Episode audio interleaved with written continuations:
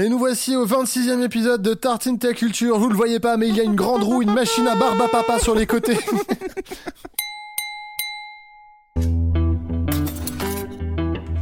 beurrer de la cracotte. Beurrer de la cracotte. La cuisine, tu me lâches. hein. Dans la cuisine, c'est moi le patron.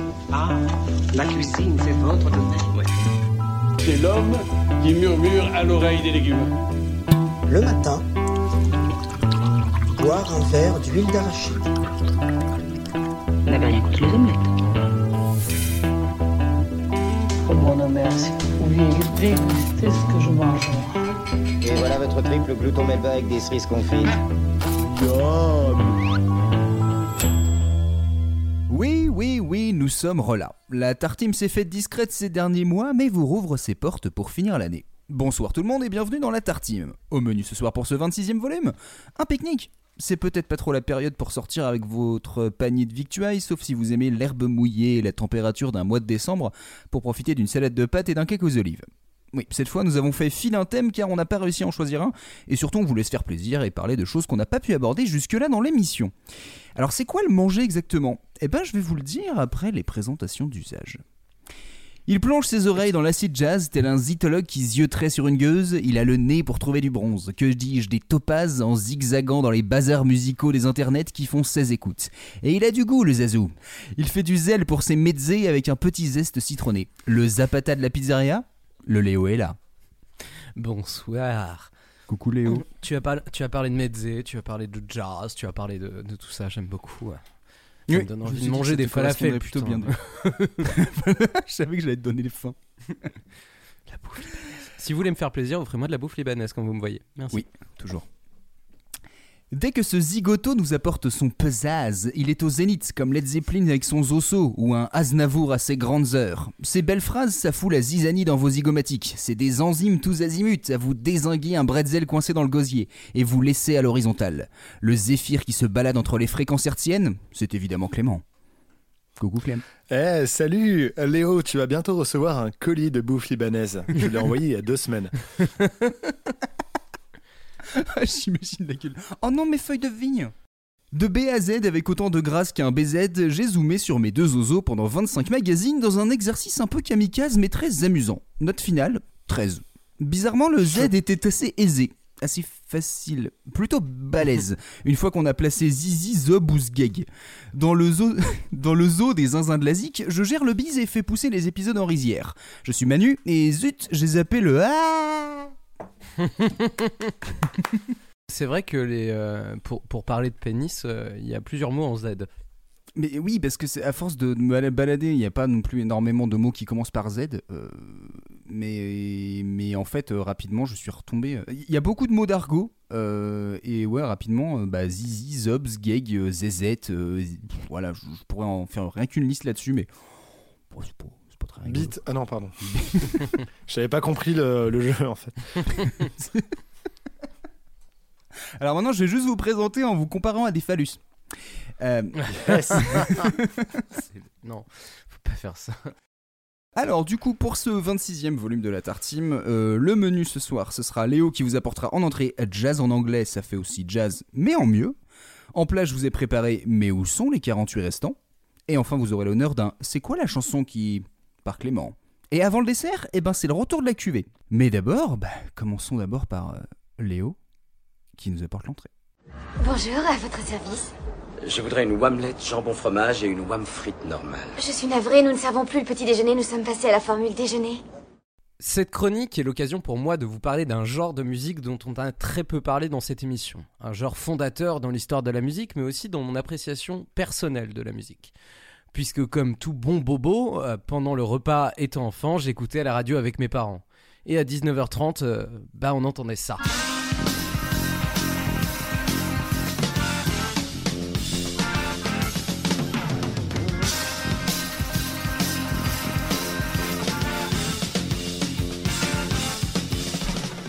Bienvenue dans Jazz à la Tartime. Aujourd'hui, une émission spéciale consacrée aux pays insulaires, berceau du rock et de la musique électronique. Je veux bien sûr parler de Royaume-Uni. Oui, parce que c'était le générique de, euh, de Jazz à Fip. Voilà, Euh, c'est Jazz à. Il faut expliquer les blagues parce que c'est pas évident pour tout le monde. euh, tout le monde n'a pas écouté Jazz euh, et euh, ce générique s'est arrêté en 2004. Donc bon. Il fallait écouter Jazz Afip à cette époque-là. Euh, depuis quelques années, dans le dans l'Angleterre euh, et plus particulièrement dans sa capitale, on voit émerger un grand nombre de musiciens et de groupes de jazz qui l'emmènent vers d'autres univers, tout en retournant aux racines de cette musique corporelle qui est née dans les clubs enfumés des États-Unis. Préparez-vous à du name dropping. Je pense que la playlist de l'épisode sera plus longue que simplement la liste de morceaux que je vais vous passer. J'aime ce nouveau jazz anglais parce qu'il représente ce que j'aime dans la musique. Une musique à la fois complexe et simple, instrumentale et qui pourtant se sert dans toutes les nouvelles technologies. Un condensé de son histoire, une multitude d'influences, une libération des carcans et un art vivant. J'aime ce jazz anglais que j'ai découvert notamment avec ce groupe formé de Kamal Williams, pianiste et, DJ, ainsi que Youssef Dies, un batteur. Et euh, ça c'est Youssef Kamal et String of Light. Je vous conseille l'album Flag Focus qui est une tuerie extraordinaire.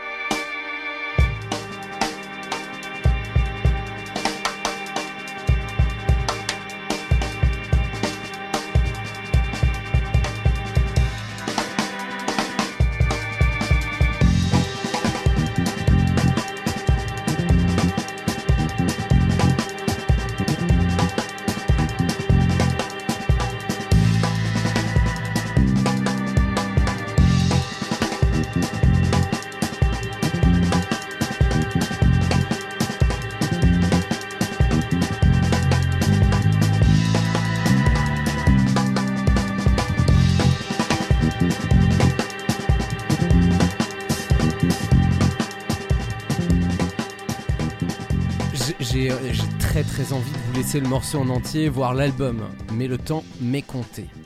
Cet album a une ambiance très house, très jungle même. Kamal Williams, euh, donc qui est un pianiste, en tout cas un, un claviériste, a aussi euh, fait un autre album solo sous le nom de Henry Wu, euh, beaucoup plus house, puisque c'est un peu son avatar house, mais toujours avec cette veine jazz que vraiment je vous conseille d'écouter. Dans cette nouvelle scène, il faut absolument citer un saxophoniste, Shabaka Hutchings. Anglais d'origine de la Barbade, il va piocher aussi bien dans le jazz très classique que dans le hip-hop. Et avec Son of Kemet, il va chercher dans son jazz des influences africaines et des Antilles avec un côté fanfare du festival de Notting Hill.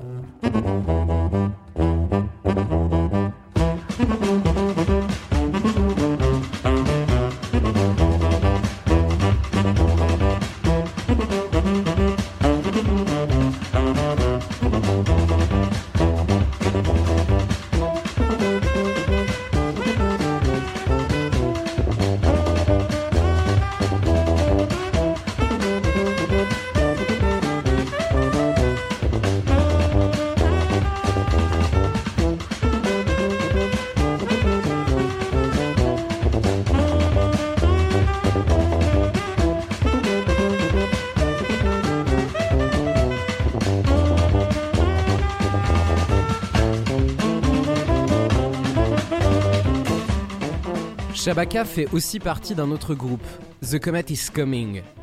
Avec ce deuxième groupe, il crée un jazz de club techno, lourd mais dansant, répétitif mais mélodieux. Je rêve de voir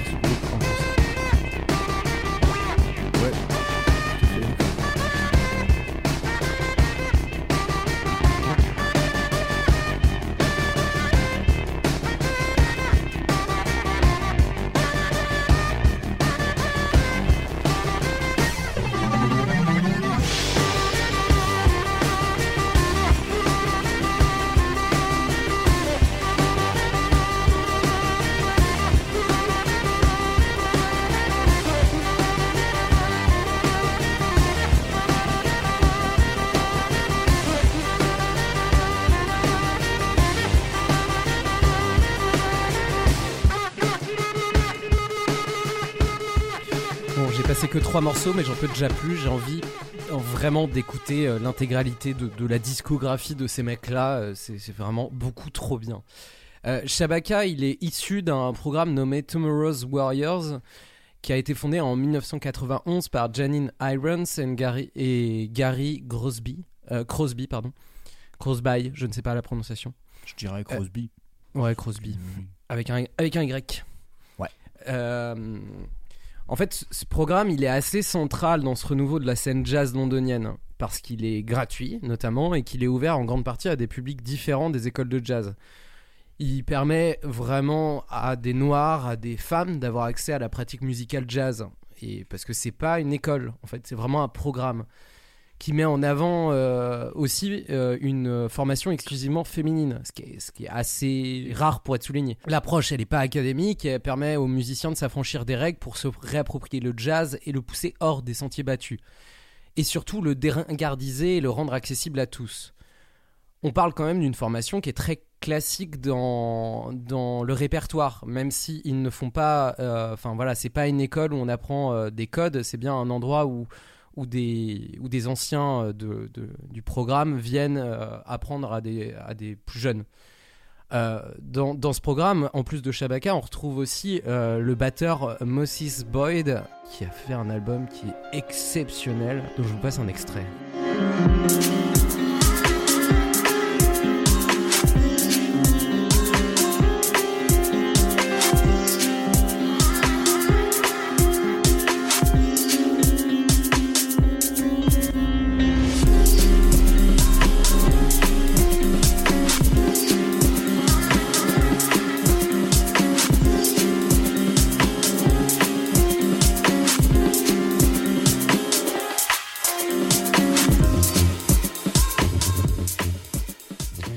L'album s'appelle euh, Dark Mothers et il est complètement indescriptible euh, parce que là vous avez entendu le morceau, on est vraiment sur euh, presque de la dubstep reprise version jazz.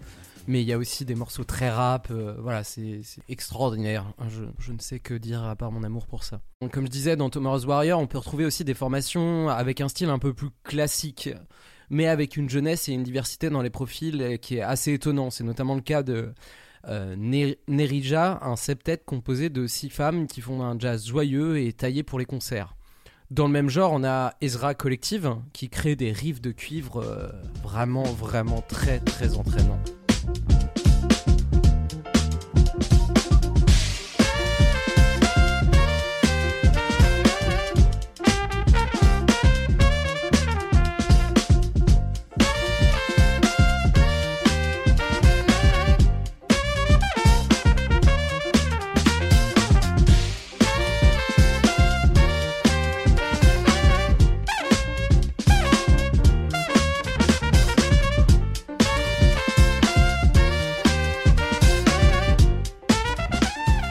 Cette scène issue du Tomorrow's Warrior est centralisée dans une compilation nommée We Art Here, avec le morceau Abusé Junction du groupe Kokoroko.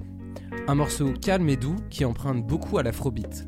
Le groupe est mené par Sheila Morris Gray, qui est elle aussi membre de Nerija.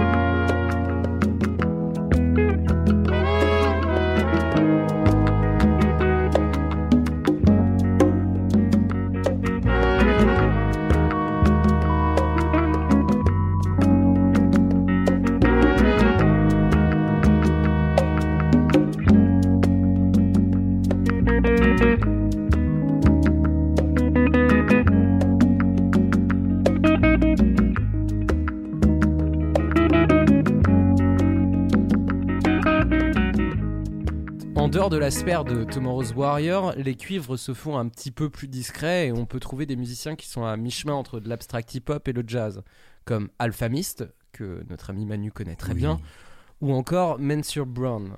Ce dernier travaille une musique centrée autour de la guitare, son instrument de prédilection, euh, qui manie à la perfection.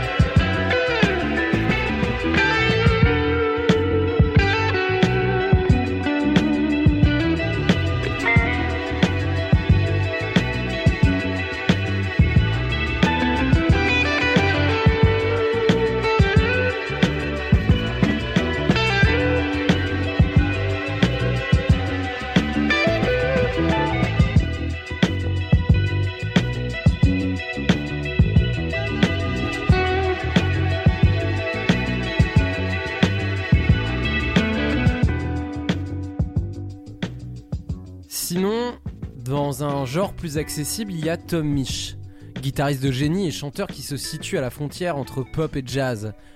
Bah, de la néo-soul, quoi, comme on appelle ça, je crois. Une science des mélodies simples et efficaces, mais avec de nombreuses fioritures dans la production. Il est aussi accompagné par moments du batteur de génie Youssef Dies. Et pour ce morceau, je vous propose un featuring avec euh, Freddie Gibbs.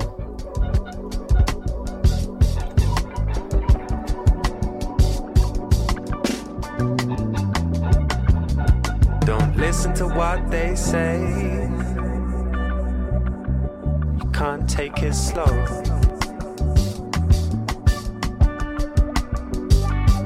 And when the night rider comes around,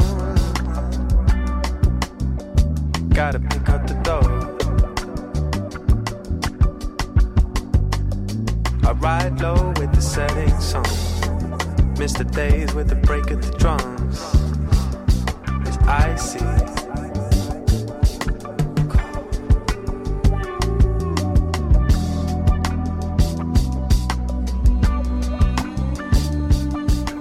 Bon, je pense qu'il faut vraiment que je commence à terminer cette chronique qui commence déjà à être trop longue. Je sais pas si on peut vraiment encore appeler ça du jazz, mais en tout cas, ce qui réunit tous ces artistes, c'est bien qu'ils viennent de ce milieu-là. C'est avant tout des musiciens de jazz qui ont pris leur essor dans d'autres styles et en tout cas qui ont emprunté à droite et à gauche. Monsieur Brands, on est plus sur, là, en effet, du hip-hop, même si, effectivement, on retrouve des éléments du jazz avec des choses qui vont, qui vont être beaucoup plus, euh, bah, beaucoup plus improvisées. Et en tout cas, sur scène, c'est tous des musiciens vraiment exceptionnels.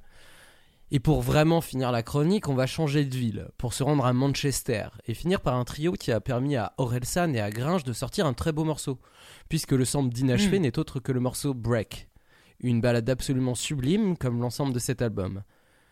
Et bon, ils n'ont pas grand chose à rajouter dessus, hein, c'est un peu dommage. Bref, merci au jazz d'exister, merci aux Anglais de le faire perdurer, merci vraiment d'être capable de procurer toutes ces émotions différentes. Putain, j'aime cette musique, pour ce qu'elle est capable de récupérer toute l'histoire de la musique en son sein et réussir à la rendre accessible et audible. Thank you a lot. Merci le poisson. Je pensais que tu dépa- pensais au département le Lot, mais. Putain, c'est vraiment cette contrebasse. Ouais.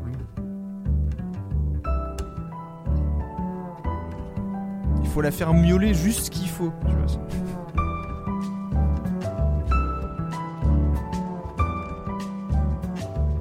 Bon, on peut couper, mais on peut le laisser en fond sonore aussi, hein, c'est pas désagréable. Bah écoute, on va se le laisser en fond sonore euh, le temps qu'on parle de cette chronique qui était bien, Léo. Encore une fois, tu nous as fait un- une entrée euh, plutôt, plutôt, plutôt goûtue. Enfin, en tout cas, t'as fait bien plaisir à, ma, à, ma, à mes oreilles et à ma tête. Mais, euh, mais c'est super intéressant. Enfin, moi, je- enfin, on en a déjà parlé pas mal de fois, hein, mais cette évolution du jazz, justement, qui, qui redevient un truc, je trouve. euh, qui s'écarte un peu de l'image malheureusement élitiste qu'on lui a trop souvent donné et, euh, et mis- enfin, ce- et ce qu'on a mis malheureusement en avant pour retrouver un truc un peu plus, euh, je trouve plus abordable, des- enfin, soit plus dansant ou plus apaisant, enfin un truc en fait plus, ouais, qui s'écoute en fait assez naturellement. Et je pense que oui, il y a le syndrome abstract hip hop qui a joué là-dessus. Mais euh, en fait, ce qui est assez rigolo, c'est pour ça qu'au bout d'un moment, je trouve que les frontières sont deviennent assez floues. Et c'est ça qui est assez marrant, c'est que euh, j'ai l'impression que ce qui ferait à peine la, enfin, ce qui, ferait la petite transition en fait entre de l'abstract hip-hop et du coup euh, de l'acid jazz ou enfin ou les formes de jazz un peu, un peu modernes qui sont liées à ça. C'est vraiment juste l'idée de, de coupage de samples et d'avoir des loops un peu réduits où en fait on a remplacé ça par juste bah, des instrumentistes qui jouent vraiment un truc de façon naturelle en fait. T'écoutes pas, un- t'écoutes pas un loop, enfin comment dire, t'écoutes, t'écoutes pas un sample. T'écoutes, euh, t'é- t'écoutes vraiment des musiciens qui sont en train de jouer un truc et en même temps vu que tu remets des rappeurs dessus, a des fois tu perds un peu la distinction entre les deux si tu fais pas si tu fais pas vraiment attention mais en fait ça se ça, se fait naturellement et c'est ça que je trouve assez ouf c'est tu fais maintenant c'est devenu tellement un truc euh, euh, ouais euh, j'ai l'impression que c'est- rentré dans les mœurs mais de façon euh, complètement naturelle en fait. Après faut peut-être déjà apprécier le style pour euh, enfin pour, euh, pour, pour vraiment aimer ça mais euh, mais ouais je trouve En fait, que le, je pense, je la pense fusion que marche déjà, très bien quoi Je pense que déjà, si enfin, tu peux euh, nécessairement aimer le jazz. Enfin, tu, tu y trouveras ce que tu aimes.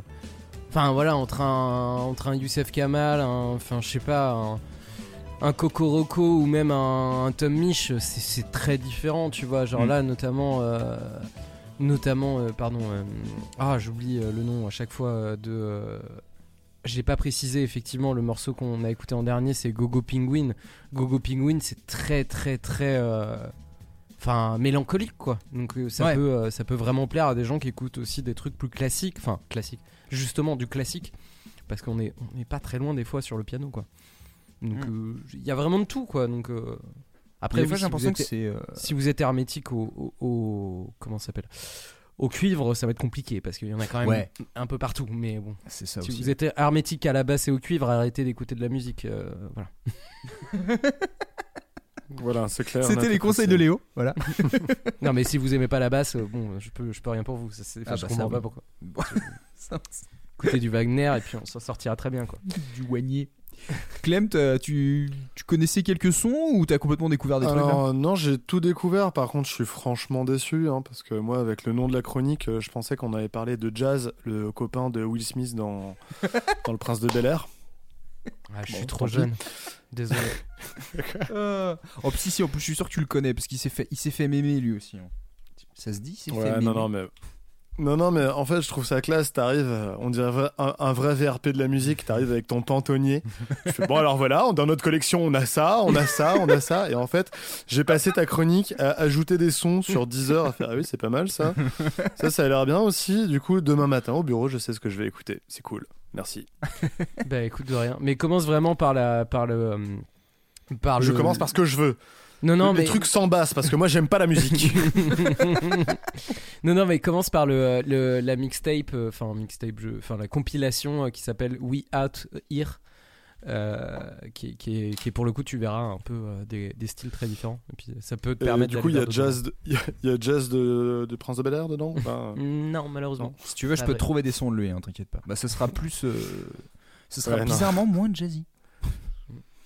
Mais, euh, Mais euh, bah, écoute, je suis content parce que c'était un peu le but. C'était là, c'était vraiment genre, je voulais juste parler de ça et je voulais pas forcément faire énormément de recherches à part euh, que justement, je suis tombé sur ce truc de de, de Shabaka Hunting et, et de Tomorrow's Warrior et en fait, je savais pas du tout ce- toute cette histoire qu'il y avait autour de ça qui est assez intéressante et Hmm. et qui a vraiment une histoire Alors- aussi très finalement coloniale de de la de l'Angleterre qui fait qu'il y a beaucoup de gens bah, qui viennent de, de pays euh, très variés, de cultures euh, différentes, qui se sont retrouvés en Angleterre et qui du coup ont, ont nourri énormément le jazz anglais de, de leurs origines. Et voilà, c'est c'est ça qui est aussi hyper Mm. intéressant là-dessus. quoi. Ce qui est pas forcément toujours évident quand c'est pas un style qu'on écoute beaucoup, c'est je trouve que c'est très expressif. Tu vois, c'est pas. euh, ça arrive à être un truc que tu peux laisser en fond. Euh, ou au contraire un truc auquel tu peux vraiment faire attention mais je trouve qu'en même temps c'est pas juste euh, voilà un, peu le, malheureusement le cliché qu'on peut avoir du jazz de un peu euh, ça improvise un, instrument après l'autre et que finalement on a l'impression de voir un truc technique et ne pas ressentir en fait le- le- le- l'expression derrière qui est un gros cliché malheureusement. Mais au contraire je trouve que ça a réussi à, à faire évoluer le truc et notamment au niveau rythmique bah, c'est pas pour rien que le hip hop aussi est passé par là c'est je trouve qu'il y a vraiment un truc. Ça me rappelle un peu euh, ce que j'avais vu avec euh, c'est euh, Questlove de The Roots qui parlait de, ça qui disait ce qui était assez marrant c'est son père à lui était, était batteur de jazz.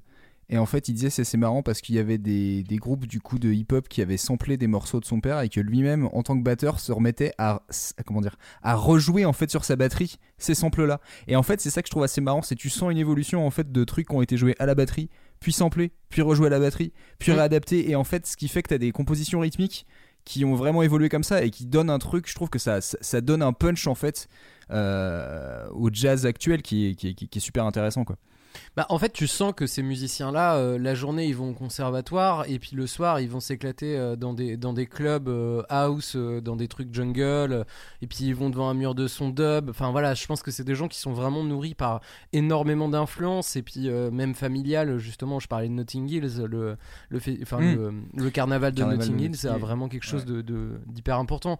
Tu vois notamment Jamie XX, XX qui fait un morceau sur le carnaval de Notting Hills et qui est hyper briqué. Et en fait, il y a vraiment ce truc anglais, en tout cas, euh, de, euh, de, ouais, de, de ce groove euh, de la batterie qui est, qui est omniprésent et qui est toujours. euh, Il y a carrément un style qui s'appelle le broken beat, euh, qui, est un, qui est un genre de musique électronique qui est très proche du jazz et très proche de, Mm. de ce que je vous ai fait écouter et de Youssef Kamal notamment avec. euh, avec ce truc de on sait jamais sur quel pied danser. Enfin, c'est, enfin moi, je, je- je suis absolument fan de ce truc-là.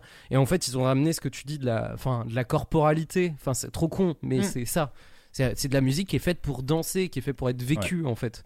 Et ça, c'est vrai que ça manque parce que ce truc du cliché de, des, euh, des, euh, des bourgeois qui enchaînent euh, des solos de saxophone et ensuite de batterie, et de- en fait, on s'emmerde.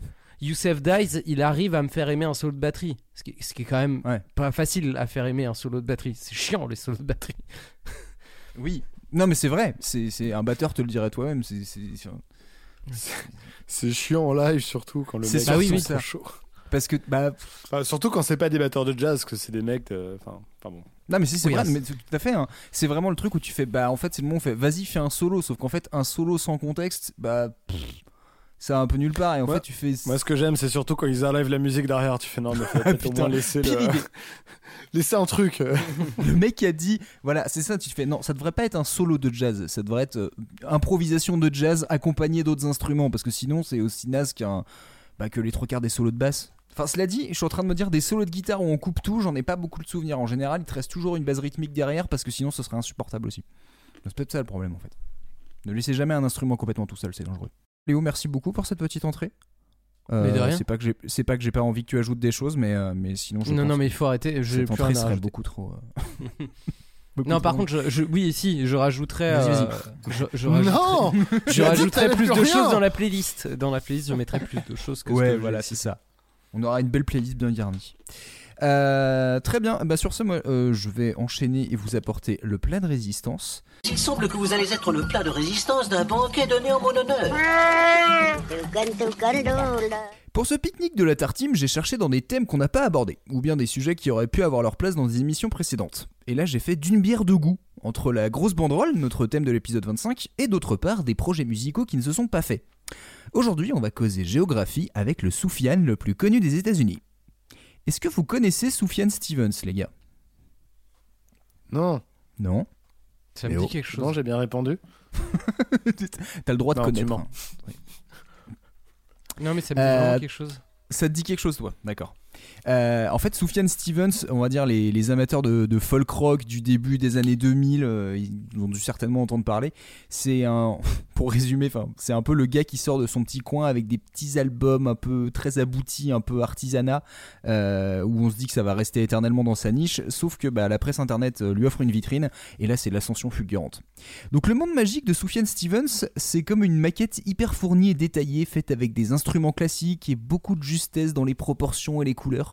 Euh, voilà, j'ai fait une envolée parce que en fait, moi j'ai résumé ça comme si c'était de la folk féerique.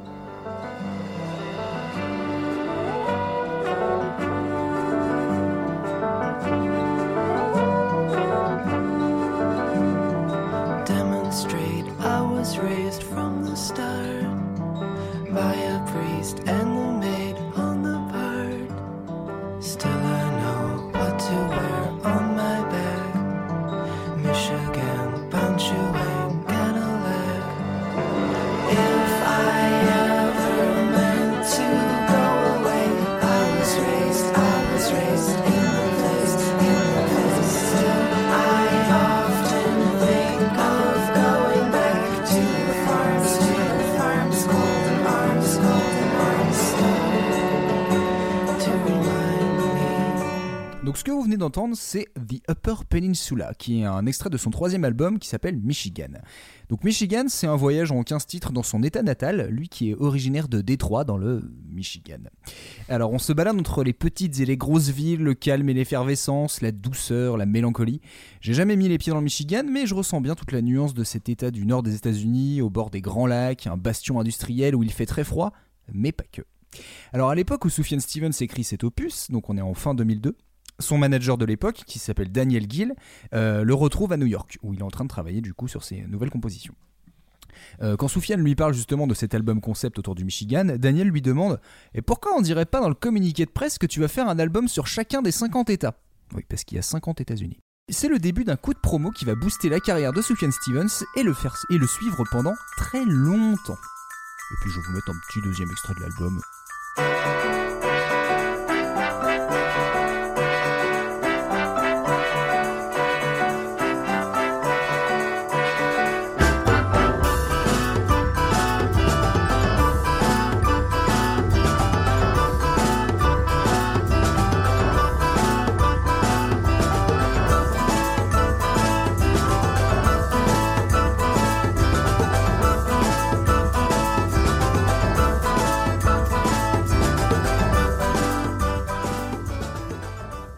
J'avais entendu parler de ce projet il y a une dizaine d'années, euh, donc euh, oui au milieu des années 2000 quand, il a commencé à être connu. Euh, mais en fait là c'est grâce à un article sur lequel je suis retombé euh, qui date d'il y a deux ans, qui est écrit par Zach Schoenfeld pour le site de Ringer, où en fait il a un peu traité un petit peu en détail toute l'histoire autour de Michigan et de la carrière de Sufjan Stevens. Donc Michigan c'est un très bel album, mais voilà, c'est quand même assez expérimental, c'est pas facile à vendre quoi. Alors l'idée d'en faire le début d'un voyage dans les 50 États américains, bah en fait c'était un peu une opportunité à saisir pour se faire remarquer. Bon, même à raison d'un disque par an, ça risque d'occuper euh, Stevens jusqu'à ses 80 ans s'il veut vraiment faire les 50 États américains. Mais bon, au pire on peut quand même lancer l'idée. Et du coup, bah, le chanteur, il est assez convaincu, il accepte de faire cette annonce que du coup ça va être le premier d'une longue série. Et à l'été 2003, l'album arrive aux oreilles du site Pitchfork, qui est déjà une petite référence plus ou moins respectée et qui met souvent en avant les artistes indés de la scène euh, folk rock. Euh, donc Sufjan Stevens rentre complètement dans ce moule et avec un joli 8,5 sur 10 et une review très élogieuse, eh bien la hype est lancée. Mais si euh, Sufjan Stevens commence sa tournée aux États-Unis, il n'a pas prévu de partir tout de suite sur un, euh, sur un projet sur un autre état. Son album suivant, il n'a pas de décor géographique particulier, ça s'appelle Seven Swans, donc 7 signes, c'est- c'est- voilà, il n'y a, pas de- a pas de truc géographique particulier. Euh, donc son manager a beau essayer d'arranger le coup en lui proposant de mettre à la place, euh, un nom d'état dans le titre, genre euh, le New Jersey. Mais ben non, ça marche pas comme ça en fait. Tu peux pas juste coller un truc, vas-y, c'est New Jersey et puis ça, ça m'arrange quoi. Et l'année suivante, euh, donc on est en 2004, là cette fois Soufiane se remet à l'exercice. Et cette fois il va parler d'un état voisin du sien. Donc cette fois c'est plus le Michigan, c'est l'Illinois. Et si vous savez pas où c'est l'Illinois, euh, c'est là où se trouve Chicago. Et autant il s'est souvent appuyé sur son expérience personnelle pour parler du Michigan, là il va faire des recherches, un paquet de recherches sur, euh, un paquet de recherches sur l'histoire et la culture de l'État, entre des événements locaux, des faits divers, des personnalités euh, locales. Voilà, euh, je me suis dit que je pourrais limite aller piocher dedans pour faire un épisode de, de Blues from the News tellement il y avait de trucs à raconter, mais voilà, c'est c'est vraiment des sujets très très locaux quoi. Et, euh, et comme le gars est quand même assez doué justement pour raconter des histoires et les mettre, euh, les mettre en scène comme ça en, musique, euh, on n'a pas juste une espèce de dissertation hyper complète sur, sur, sur l'état qui serait mise en chanson, mais il y a une assez belle narration avec une orchestration aux petits oignons. Je vous propose d'écouter un des premiers morceaux de, de l'album qui s'appelle Common Field Illinois, Part 1, The World's Columbian Exposition, Part 2, Carl Sandburg Visits Me in a Dream. Et oui, tout ça c'est le titre de la même chanson.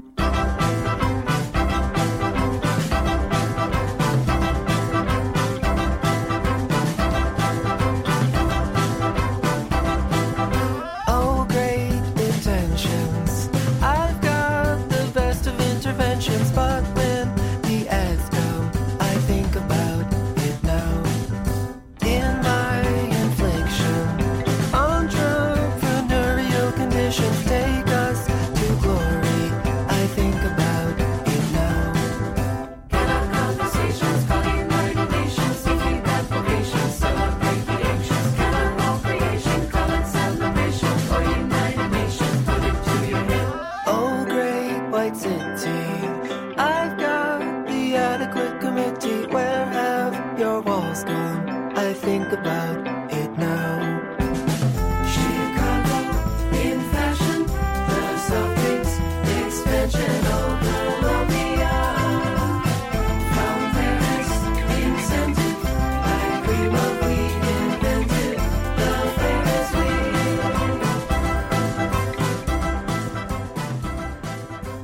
Là, c'est carrément la réussite totale, succès populaire et critique. Il a été euh, classé album de l'année dans la presse spécialisée, mais même dans la presse généraliste.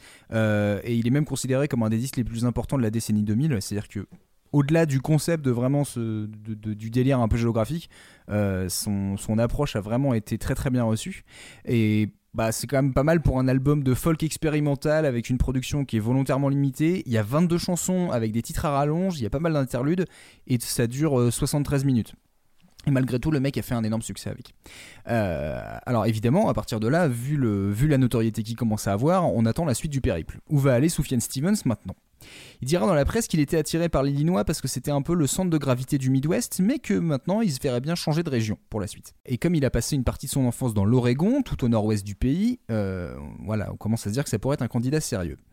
Pour trouver des morceaux qui font référence à l'Oregon, il va falloir attendre son album de 2015 qui s'appelle Carrie Ann Lowell, euh, voilà, qui, replace un peu le contexte de son enfance, mais c'est pas vraiment la thématique de fond du disque, c'est presque juste un, on va dire, souvenir que lui a, mais voilà, c'est pas vraiment une thématique liée à l'album.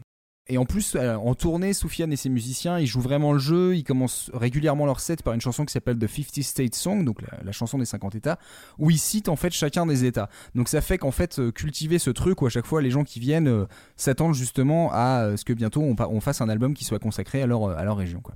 Et il est même question à un moment que les artistes qui rejoignent son label, qui s'appelle Asthmatic Kitty, s'occupent d'aborder hein, une partie des, États. En fait, ils- ils vont faire la presta pour lui, limite de se dire bon bah toi tu vas t'occuper de ça, toi tu vas, tu vas t'occuper de, ces États. Quoi. Euh, en 2006, il publie The Avalanche, qui contient de nouvelles chansons sur l'Illinois. En fait, c'est simplement parce qu'il avait énormément de matériaux qui lui restait de l'écriture de l'album précédent. Donc du coup, il s'est dit, bah, je vais en refaire une petite couche comme ça, je, vais vous ressortir quelques morceaux en plus. Euh, et donc la suite se fait attendre. Et Sufjan Stevens, il en dit pas plus. Un an, deux ans, trois ans passent, et les fans espèrent la troisième étape. Mais rien n'arrive. Finalement, en 2009, le musicien fait une confession au journal The Guardian. C'était un gimmick promotionnel, tout simplement. Mais l'info passe presque inaperçue. Ou alors le public est complètement dans le déni. Stevens a beau enchaîner les projets, sortir des mixtapes, des albums en solo ou collaboratifs, beaucoup de gens croient encore qu'il va pondre une des 48 cartes postales musicales restantes. Sauf que non. Alors rien ne l'empêche de le faire euh, une fois ou deux d'ici 2050 s'il est vraiment inspiré, mais c'est pas prévu. Après, euh, rien ne vous empêche de le faire à sa place. Et je vous laisse sur un petit son extrait de, de Illinois qui s'appelle Jacksonville.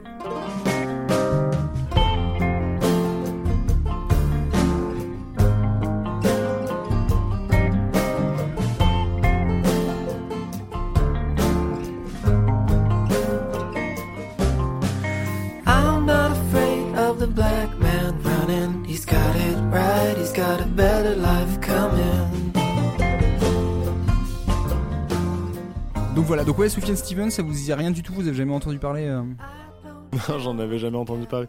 Par contre, le principe de, de faire un album, euh, enfin un album par, euh, par état, je trouve ça rigolo déjà. Ça me fait penser au projet de Marc Rebillet qui, pendant sa tournée, euh, en- il y a trois ans de ça, faisait une chanson par soir dans la ville où il était qui s'appelait euh, du nom de la ville. D'accord, ah putain. C'est parce- vachement cool, Marc Rebillet, du coup, euh, Bordeaux, euh, tu vois, c'est super cool à écouter. Je, je m'étais posé la question, tu vois, quand. Parce que cette histoire, enfin, j'en avais déjà entendu parler, du coup, que, que lui, il avait fait ses albums par rapport aux États. Je me suis dit, putain, est-ce qu'il y a d'autres gens qui ont fait ça? Et je j'avais pas trouvé d'autres exemples, mais. Et ben Marc Rebillet, il a fait un truc pendant sa tournée. Euh, chaque soir, il faisait un son dans sa chambre d'hôtel ou à l'aéroport ou des trucs comme ça. Et euh, il en a fait un album après sur euh, Deezer. Tu peux trouver ce Deezer, ce Spotify, euh, tu peux ou YouTube, tu peux trouver l'album, euh, l'album qui correspond. Je sais pas comment s'appelle cet album, mais il est vachement cool. Ouais. Bordeaux, baby. non, il y a moyen de toujours triper avec Marc. Puis c'est un peu mon sosie en plus. Un jour, je me connecte sur Facebook, je vois une photo de lui, je me dis qui avait posté cette photo de moi? C'était pas moi? Oui, après, bon, la différence entre, entre euh, comment dire, Marc Rebillet Ouais. et euh, Sofiane Steven- Stevens, c'est, à mon avis le temps de production. Parce que le morceau Bordeaux a Non, dû mais- prendre vraiment bah, le temps qu'il dure quoi, à faire. Non, non, mais voilà, après, c'est autre chose, c'est une espèce d'impro, mais euh, là, c'est carrément tout un album, effectivement, c'est beaucoup plus compliqué. Mais du coup, je trouve ça sympa comme concept, c'est con que ça se fasse pas. Mais c'est vrai que tu dis, bon, ça marche bien pour un territoire comme les États-Unis. Après, bon, en fait, en théorie, parce qu'on le sait pas, finalement, il en a fait que deux, donc. euh, Et on n'est pas à l'abri d'un album de Vianney qui s'appellerait L'Oise ou. euh, Île-de-France. Mais non, Île-de-France, c'est se refait, mais tu sais, genre. euh, Ac- quoi le. Nouvelle-Aquitaine. Nouvelle-Aquitaine. Ah ouais, avec les nouvelles régions, en tout cas. Mmh, putain, je suis pressé d'écouter l'album Hauts-de-France. Grand Est. Le prochain album de Benabar. Ah putain. Donc voilà, donc ouais, c'était l'occasion de, parler un peu de Sufjan Stevens parce que c'est vrai que c'est pas, euh, comment dire, tout son succès est pas lié à ça, mais il y a quand même une bonne partie du truc de se dire, ah, putain, c'est, euh, le mec qui fait des chansons folk en, racontant euh, l'histoire de tous les États. Je pense qu'à la base, même certaines reviews que j'ai pu lire, tu sens quand même que c'est un peu ça le, point d'accroche qui a fait qu'il a été aussi, qu'il a réussi à tourner aussi, aussi facilement aux États-Unis, quoi. Et je me dis, putain, c'est vrai que demain, t'as un artiste actuel qui dit, moi, je vais faire un truc sur toutes les régions de la France. Bah, s'il a, on va dire, bah, faut, qu'il ait le, bon son au bon moment, mais, euh, mais c'est le genre de concept qui peut facilement bien se vendre, quoi. Quand tu vois encore actuellement euh, euh, certains artistes pop qui se disent, tiens, moi, je vais faire un album sur la Bretagne ou un album sur la Corse ou un truc comme ça, et puis que ça explose les records de vente, c'est, tu dis, il y a quand même toujours un attrait. Il y a toujours un, un attrait un peu folklorique qui, qui fonctionne Ouais. bien. Quoi. Alors, cependant, euh, enfin, c'est une vraie question. Euh, est-ce Mhm. que, est-ce que l'album est lié au genre musical euh, de l'Illinois? Ou pas du tout? Ou c'est plus une, il raconte l'histoire de, de- enfin, ou des histoires euh, qui, Mm. de, de cette, de cet état? Il n'y a pas de house. Non, non, non, c'est ça. Tu vois, il y a pas de. Enfin, je veux dire, même, tu vois, il y a pas de, il y a pas de jazz, il y a pas de. Enfin, je veux dire, vu comment Ouais. Chicago est une ville quand même qui a un passé Ouais. euh, musical euh, assez énorme. euh, non, non. Enfin, je veux dire, ce qui est assez Il garde son propre style en fait. Il garde son propre style, c'est Oui. juste à quelques trucs. C'est plus Alors. sur l'utilisation de certains instruments que du coup, il, il crée, euh, tu vois, genre un des morceaux là que j'ai fait écouter, euh, le, le- le troisième qui s'appelle Common Field of Illinois, qui se passe vraiment dans Chicago. Où là, c'est plutôt la façon dont tu vas utiliser des cuivres pour donner un peu l'impression de bruit, l'impression de, de- de- d'effervescence un peu autour de la ville. Mais voilà, c'est plutôt sa vision à lui euh, de, comment il imagine le truc. Oui, oui, non, mais ce que je veux dire, c'est que euh, dans ce cas-là, euh, tu vois, les trucs qui marchent en France, qui sont liés à des régions, c'est toujours lié à un style régional. Parce Oui, que euh, oui, la Bretagne, c'est on te raconte pas l'histoire de la Bretagne sans te mettre du bignou, quoi. Enfin, et on va pas encore s'en faire, sans se mettre la main sur l'oreille et faire le. Ça, ça ne fonctionne pas. Donc, euh, C'est vrai que je- limite, je suis un peu déçu. Tu me dis qu'il n'y a pas de lien avec la musique, ça aurait été hyper intéressant pour le coup d'aller Bah, chercher. après, euh, peut-être qu'il y a certains trucs un peu subtils euh, que moi j'ai pas réussi à Oui. identifier parce que je connais pas hyper bien la, la- la musique locale, mais c'est plutôt une sorte de patchwork de d'éléments sonores en fait qui, qui crée un peu une ambiance. Mais c'est clair que euh, il- voilà, il, va pas aller se plonger dans un style musical qu'il maîtrise pas. D'un côté, je me dis c'est peut-être pas plus mal en fait qui, enfin, ça aurait été un peu casse-gueule peut-être justement de d'aller se plonger là-dedans, sauf si le mec est vraiment dans une démarche de faire des collabs avec d'autres artistes et vraiment vouloir faire un truc euh, pour faire euh, mieux connaître un peu la culture musicale Ça, locale. ça, par ça, contre, ce ça serait peut être putain d'intéressant d'aller dans toutes Ouais. les villes euh, qui ont été influentes musicalement et d'aller chercher des pointures locales pour faire un album là-dessus. Ça, c'est putain d'intéressant. Mais ça me fait penser un peu à la démarche de, euh, ah, de Chassol aussi, tu vois, d'aller euh, d'aller dans des endroits, de, de prendre Ouais. des moments de vie et des. Des, enfin, Chassol, pour ceux qui ne connaissent pas, c'est un, un pianiste notamment de jazz euh, qui, qui a fait des films. euh, Enfin, ses concerts sont un peu des films interactifs où du coup il va chercher. euh, Enfin, notamment en Inde, euh, il y en a un en Inde, il y en a un autre, je sais plus où. Euh, en Inde, où il va chercher, euh, il va filmer des endroits et des moments qui font, des gens qui font euh, de la musique et en fait, il va les, un peu les sampler et puis il va faire, de la, faire du piano par-dessus. Et euh, Mm. ça, je trouve ça intéressant aussi. Mais finalement, on n'est pas très très loin de l'année. Enfin, on est dans un. Je pense que là, enfin, c'est intéressant le truc de Sofiane Stevens, mais c'est plus lié à un chauvinisme des gens qui connaissent déjà. Ou en tout cas, bah, faut. Ouais. faut Mm. Alors que du coup, c'est pas dans une démarche de je vais te montrer au pays. euh, Enfin voilà, ça c'est très euh, états-unien comme démarche en tout cas.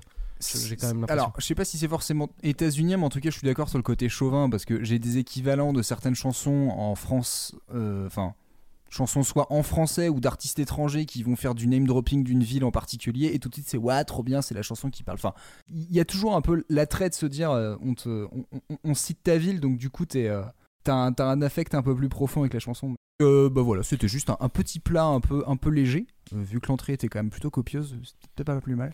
C'était un, tu sais, les entrées un peu où il y a plein de petits fours de tous les types. Tout le monde a ramené plein de trucs et en fait, il y a trop à manger. Ouais, c'est ça. En fait, on a fait- trop à manger. C'est pas on a fait un apéritif dî- dînatoire en entrée, et puis après Ouais, on a ça, très ouais. faim, donc on va, c'est- on va manger vite. C'est pour ça que c'est un pique-nique en fait. ça tombe bien finalement. Et ben, on va justement digérer tout ça euh, avec une petite cuvée. Un trou normand? Bah ouais, si tu veux, ce sera le trou normand. Un peu de pourriture noble en suspension. Les impuretés descendent lentement. Ce vin a 23 ans. C'est un 53, une très grande année. Nous avons retrouvé les clés de la cave pour ressortir les meilleures bouteilles aux étiquettes illisibles. Donc, c'est le retour de la cuvée. Je rappelle le principe du jeu. Je passe des extraits musicaux et mes deux camarades doivent trouver la date du morceau. Pas l'artiste, pas l'album, pas la couleur des chaussettes du producteur, juste l'année où c'est sorti. Euh, comme vous aimez les scores, voici le barème. 3 points si vous avez l'année exacte, 1 point si vous êtes à 3 ans d'écart maximum. D'accord? Donc euh, si c'est genre 87, vous pouvez me dire 84 ou euh, 90, ça passe, pas plus. Voilà. Si vous n'avez pas de questions, si vous êtes sûr de comment on joue, je vous lance le premier extrait.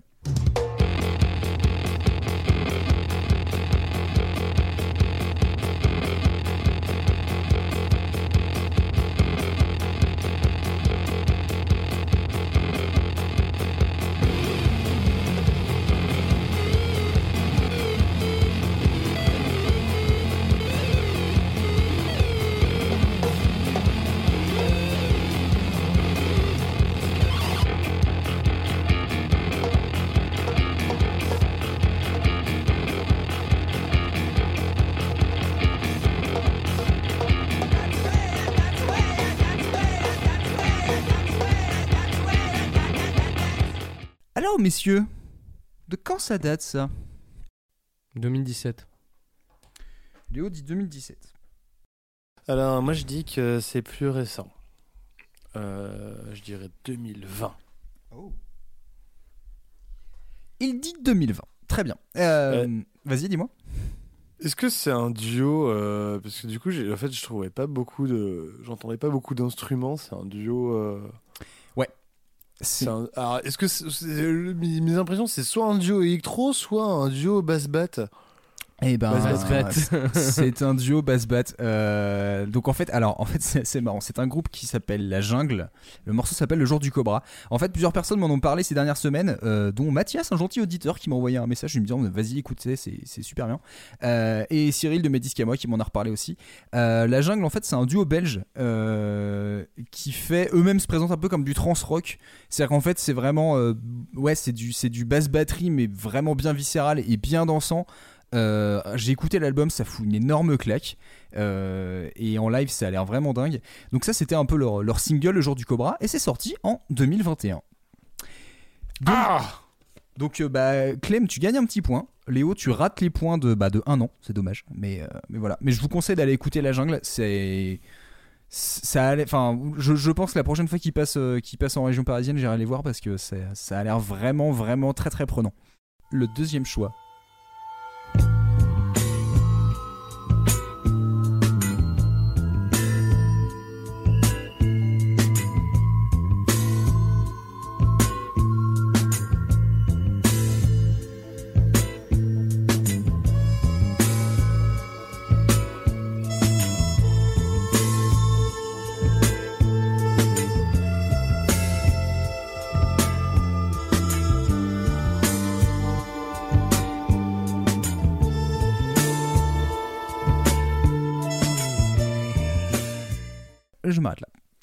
73.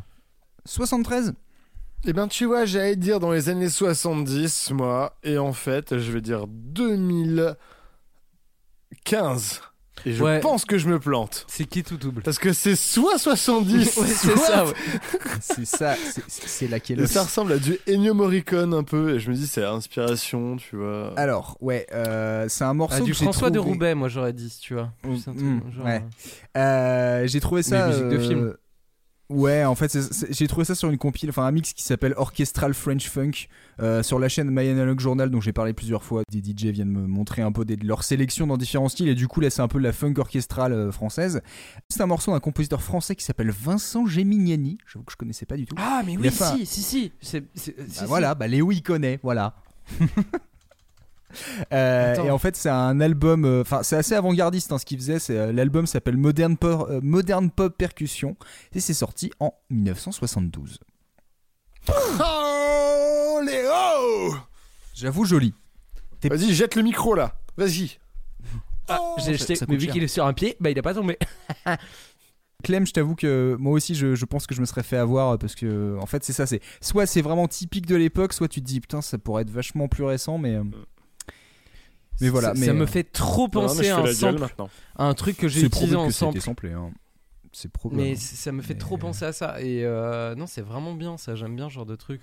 Mais c'est vrai que ça euh, pue, ça pue les années 70 à plein nez euh, du film érotico, euh, érotico, je ne sais quoi, euh, vraiment pas terrible. Bah, en euh, fait, C'est assez rigolo parce que c'est là qu'on se dit c'est plutôt le c'est devenu de la musique qui a été utilisée pour des films érotiques mais c'est juste parce qu'en fait le cinéma de l'époque euh, érotique et pornographique s'est développé à un moment où la musique était inspirée ressemblait un peu à ça quoi. Notamment le côté avec les, les, les chœurs féminins et tout les grosses basses et tout ça fait très très euh, euh, ça fait très euh, bah, pop euh, fin années 60 début 70 quoi. Donc euh, Ouais, c'est c'est assez marrant quoi.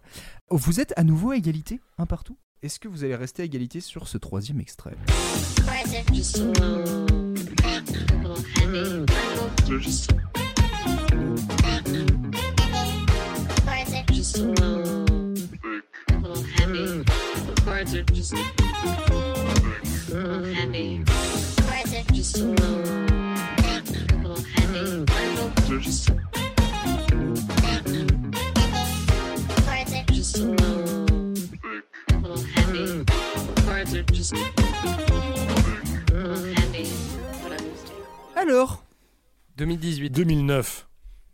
Clem, tu dis T'as 2009. vu comment on n'a pas hésité tous les deux Attends, t'as dit 2009. Et toi, Léo, t'as dit quoi 2018. 2018. Ok. Alors, ce morceau qui s'appelle Thick, euh, comme vous aurez pu peut-être le deviner parce que la dame elle le répète je sais pas combien de fois, euh, c'est tiré d'un album d'un groupe qui s'appelle Sungazer. Alors Sungazer, euh, peut-être que s'il y a des amateurs de, de vulgarisation musicale sur YouTube, vous avez peut-être entendu parler de ça. C'est Adam Neely qui est un des youtubeurs les plus connus dans le domaine qui a fait ça du coup avec son groupe. C'est très jazz fusion expérimental. Si vous aimez ce genre de délire, je vous conseille de l'écouter parce que c'est, ça a l'air ultra perché. Il y a des fois ça l'est vraiment, Euh, mais bizarrement en fait c'est assez facile à comment dire à absorber comme ambiance. C'est plutôt cool. Euh, et du coup c'est pas mal de, de- de changements musicaux comme ça assez euh, assez marqués. Et du coup c'est sorti en 2021. je, je vous offre que du neuf. Attends, attends, attends. C'est pour ça que j'ai pris Eh, 2018. non, non, mais. Je savais que j'étais dans les 3 ans. Ouais, franchement tu l'as pile. Hein.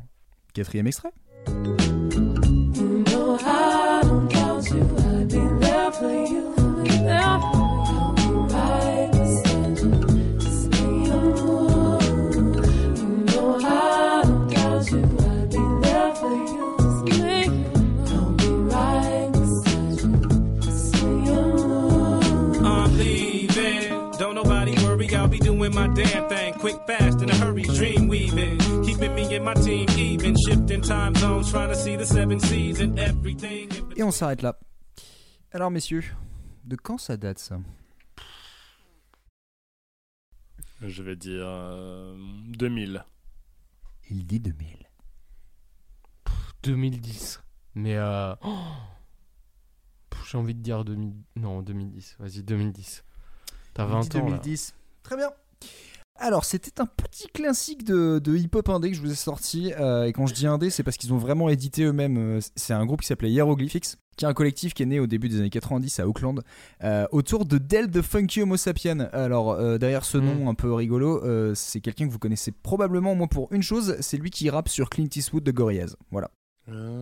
Et donc euh, Hieroglyphics, ils ont créé leur propre label pour produire et diffuser leur musique. Et euh, ce titre qui s'appelle Make a Move est tiré de leur album Full Circle et est sorti en 2003. Putain, la Donc, vache donc Clem reprend un petit point et nous sommes à nouveau à égalité de partout. Euh, C'est bien produit. eh. Ah oui, oui, c'est très très bien produit. Et euh, bah tiens, on parlait de Neo Soul rapi- rapidement tout à l'heure. Je trouve que la voix de la meuf, euh, enfin la voix de la chanteuse qui s'appelle, je crois, euh, Go Appeal, Go Appeal, je crois. Euh, vraiment cool. Mais franchement, c'est très très très sympa à écouter Hieroglyphics. Je vous en ferai une petite euh, une petite liste du coup des morceaux qui sont passés euh, dans la cuvée.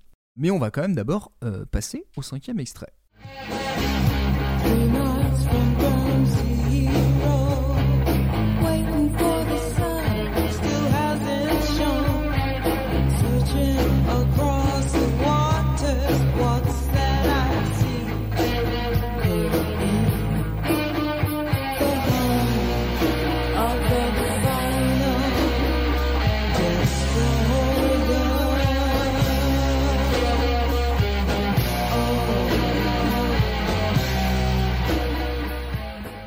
C'est tricky là. C'est tricky. Ah, c'est pas tricky le le groupe, mais oui. C'est tricky. Euh, 86. Ah, bah j'allais dire pareil. Bah, disons si pareil. Donc ça c'est une petite trouvaille que j'ai faite en me replongeant dans le rock de Seattle et ses environs. C'est un groupe qui s'est formé bien avant euh, les années de grand succès de la scène locale euh, et ce groupe s'appelle Bam Bam. Euh, c'est plutôt punk, un peu bah, métal, voire, carrément gothique par moment. Et c'est porté par une chanteuse afro-américaine qui s'appelait Tina Bell, qui a une voix assez remarquable, surtout dans ce genre en fait. Le, contraste entre le, le style musical et la voix m'a un peu surpris au début. Et en fait cette meuf là avec le recul a été surnommée la marraine du grunge. Malheureusement, bah, en fait, c'est un groupe qui a jamais connu de succès et en fait, les traces enregistrées de leur carrière sont peu nombreuses et en fait, ce morceau là que je vous ai fait écouter, en fait, c'est tiré d'une démo en fait. C'est pour ça que la qualité est pas ouf. Euh, le titre s'appelle Ground Zero et ça a été enregistré en 1984. Oh Donc vous avez un petit point chacun. Et on le double parce qu'on a tous les deux la même réponse. Il nous reste donc deux extraits à passer. Pour l'instant, vous êtes toujours à égalité, trois partout. Euh, je vous passe du coup le sixième extrait. Great granddad got his dukedom when slavery was abolished. Dear old dad became a viscount when the empire was finished. But times have changed for the better with freedom of choice. We're a thousand times richer. QED, his master's voice.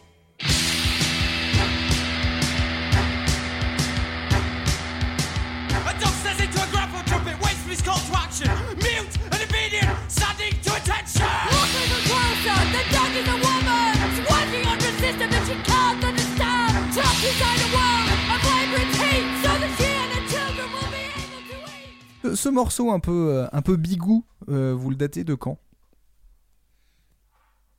2007. 2004 pour moi. Donc celle-là, je suis allé la chercher euh, dans un album de Chumbawamba. C'est un groupe anglais dont j'avais parlé dans un épisode de Blue Some the News. Euh, ils font un peu tout dans leurs chansons et là, bah, c'en est un bon exemple. Euh, la chanson s'appelle Dutiful Servants and Political Masters, un morceau bien revendicatif qui est tiré de leur premier album qui date de 1986. Euh, Quoi On a tous les deux un point Non 86 ça Ouais, 86. Mais 86 euh, en calendrier grégorien? Bah, parce que parce qu'en termes de production, enfin, pour un truc g- g- punk comme, ouais. Je Ah, pense si, que si, tu je te mens, jure, mais regarde, euh, je- je pense que c'est un remaster, mais que c'est pas grave. Je suis pas sûr. hein. Je pense que tu mens. Je pense que t'es un menteur et que tu l'as fait exprès et que c'est toi qui l'as fait pour dire que c'était en 86. et On n'avait pas dit prouver. 86 avec Léo tout à l'heure Oui, Si, mais- on a dit 86. Alors dans ce cas-là, vous faites un choix pour tous les morceaux. mais un seul. On a le droit à 10 ans d'écart et tu fais un choix au début. Non, non, non, c'est bien 86. Moi au début, je croyais que j'avais cru voir 94 et en fait, j'ai vu qu'en fait, non, c'était un morceau qui était tiré de leur premier album et c'est bien 86. Euh, Oh, une bonne idée de QV. Tu fais écouter 5 morceaux et tu dois trouver une date sur laquelle tu as le plus d'amplitude de morceaux à, à, à 10 près. Ouais, mais là, du coup, il faut faire intervenir des mathématiques en Ouais, c'est ça. Un peu galère, j'en conviens. Euh, mais cela dit, c'est pas plus mal que vous soyez planté parce que du coup, on arrive au dernier extrait et vous êtes toujours à égalité. 3 partout. Et du coup, ça va être déterminant. Euh, donc, euh, Le, la, les. le. ah putain. ah, c'est une blague.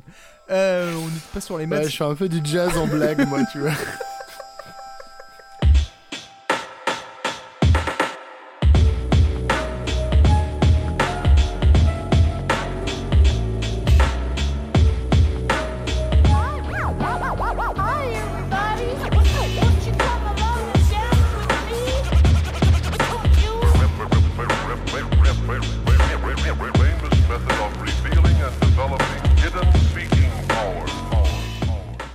titre, c'était l'ouverture d'un album qui sent bon les instrus trip-hop et une ambiance quasi horrifique. Je vous présente Rak et Raka, c'est un beatmaker qui vient de Grèce et ce titre vient de son album Mood Killer.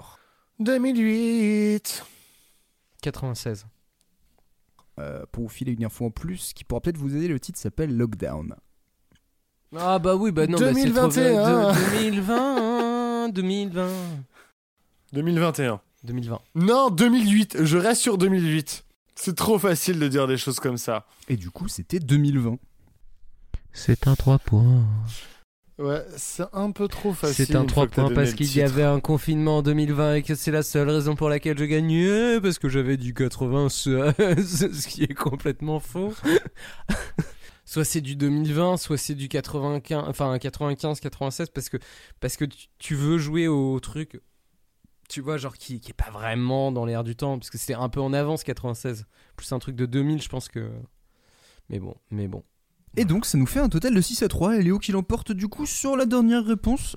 En tout cas, j'espère que vous avez bien apprécié cette petite cuvée. euh, ça faisait longtemps qu'on n'en avait pas fait une. Euh, et, euh, et que vous avez apprécié cette petite sélection de morceaux. De toute façon, je les partagerai prochainement quand l'épisode sera sorti pour que les gens puissent apprécier ces petits morceaux. Et puis autrement, n'hésitez pas à me demander euh, si vous voulez en savoir plus. Sur ce, après cette cuvée, nous avons bien digéré. Je pense que nous avons la place pour un dessert. Il a bien déjeuné, le monsieur Hmm. Il veut pas un dessert, le monsieur Hmm. Un doigt dans le cul. Ouh, maintenant que j'ai capté votre attention auditive, chassez de toute urgence ce doigt de votre canal rectal. Ou continuez si c'est votre kiff. Mais si vous faites ça en m'écoutant, sachez que je suis un brin gêné. Cela fait maintenant 25 lettres ou épisodes que nous naviguons dans les méandres de la musique, dans tous les genres, de toutes les époques. Si on était dans un album de fin d'année d'une université américaine, on écrirait sûrement quel long et étrange chemin nous avons parcouru tous ensemble. Ce serait un peu philosophique et mystérieux, mais on n'est pas dans une université américaine. On a traité la musique dans tous ses états, sur tous ses supports, du binaire au vinyle, de la cassette au CD, mais on ne s'est jamais posé la question. C'est quoi la chanson qui a été enregistrée en premier? Genre la toute première de l'histoire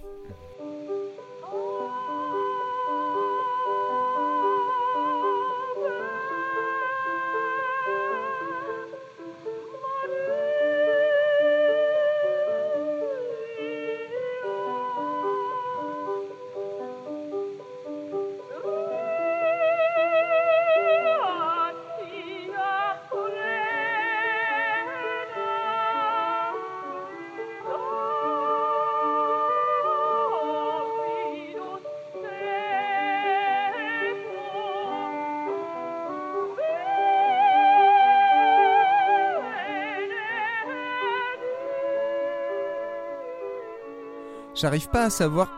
Elle, elle chante bien et pas bien en même temps. Genre, des fois tu fais Ah, belle voix, et puis tu fais Mais elle chante faux la dame. Eh bien, c'est parce que c'est pas une dame. C'est un peu Vous- cieux Vous venez d'entendre Alessandro Moreschi, le dernier castrat, qui chante Ave Maria en 1902. Et vous vous doutez bien que ce n'est pas la première chanson enregistrée, car sinon, quel escroc serais-je? Mm, Car il a fallu du temps pour pouvoir simplifier l'enregistrement pour que ma voix résonne jusqu'à vos oreilles. Parce que dans les années 1900, on pouvait pas se balader avec un phonographe sous le, gra- sous le bras ou un gramophone avec un stéthoscope branché dessus dans les oreilles en écoutant un podcast de 35 heures de perdu, le podcast qui débriefait avec humour les livres de Zola ou Maupassant. Et là, le Gus, il nous décrit un mur pendant 8 pages. Bref, je diverge. Pardon, elle est vraiment bien celle-là.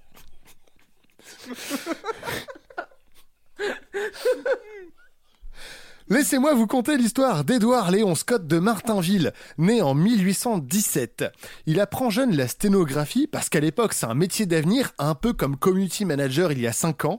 La sténographie est une écriture abrégée, formée de signes propres qui permettent de noter la- parole à la vitesse de la prononciation. Et le temps passant, il trouve qu'il y a quelques petits problèmes dans ce système, car il faut un sténographe pour écouter, prendre les notes, les déchiffrer et faire un compte-rendu. Bricolo comme pas deux, il décide de créer une oreille mécanique qui retranscrirait tout ça.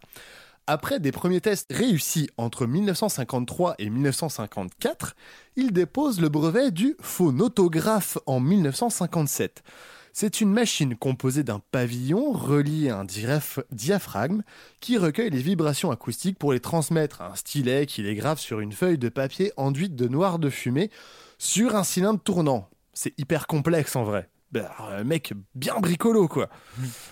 Cependant, il y a un tout petit problème que je vais vous résumer dans le court dialogue suivant.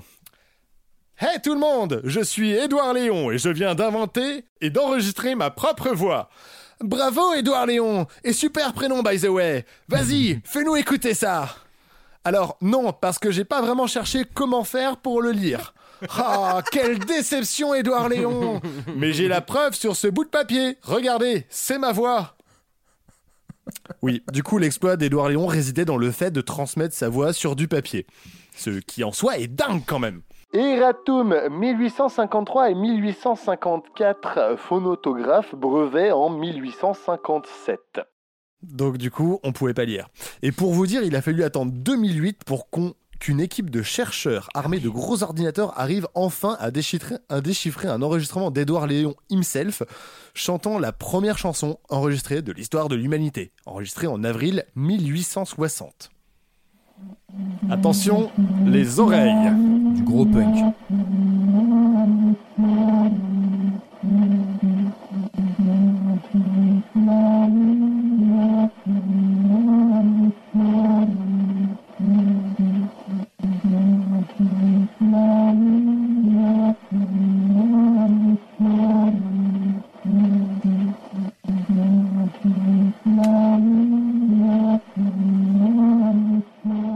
Alors la première chanson enregistrée fut Au clair de la lune. Quel hit Car on ne sait pas vraiment depuis quand elle existe. On sait qu'elle a été très à la mode dans les années 1780 et depuis, tous les enfants la connaissent par cœur et encore mieux que la Reine des Neiges. Plus de 240 ans au top. Prends ça dans ta face, Elsa Il existe moult versions du texte de cette comptine et ne comptez pas sur moi pour vous expliquer qu'en fait, c'est presque une chanson paillarde. Je vous laisse découvrir ça par vous-même. Quoique. Quoique. Battre le briquet désigne l'acte sexuel, la chandelle morte et le pénis au repos. La plume peut désigner une fellation ou le lit. L'amour de Dieu était brodé sur le devant des pyjamas d'antan pour protéger le désir sexuel. Le lubin est un moine dépravé. Ah Lubrique n'est-il pas? Enfance 0, Clément 2. Charles Trenet et France Gall ont aussi repris cette comptine à leur sauce, mais en un peu moins paillarde. Et Colette Renard a elle aussi fait sa propre version en carrément paillarde. Au clair de la lune, mon ami Pierrot, prête-moi ta plume, mon mari est sot, sa chandelle est morte et manque de feu. Ouvre-moi ta porte baiser un peu. Tadam Je crois que ce qui me fait le plus rire, c'est le, c'est le style dans lequel c'est fait. Je dirais une messe de minuit. C'est c'est magnifique.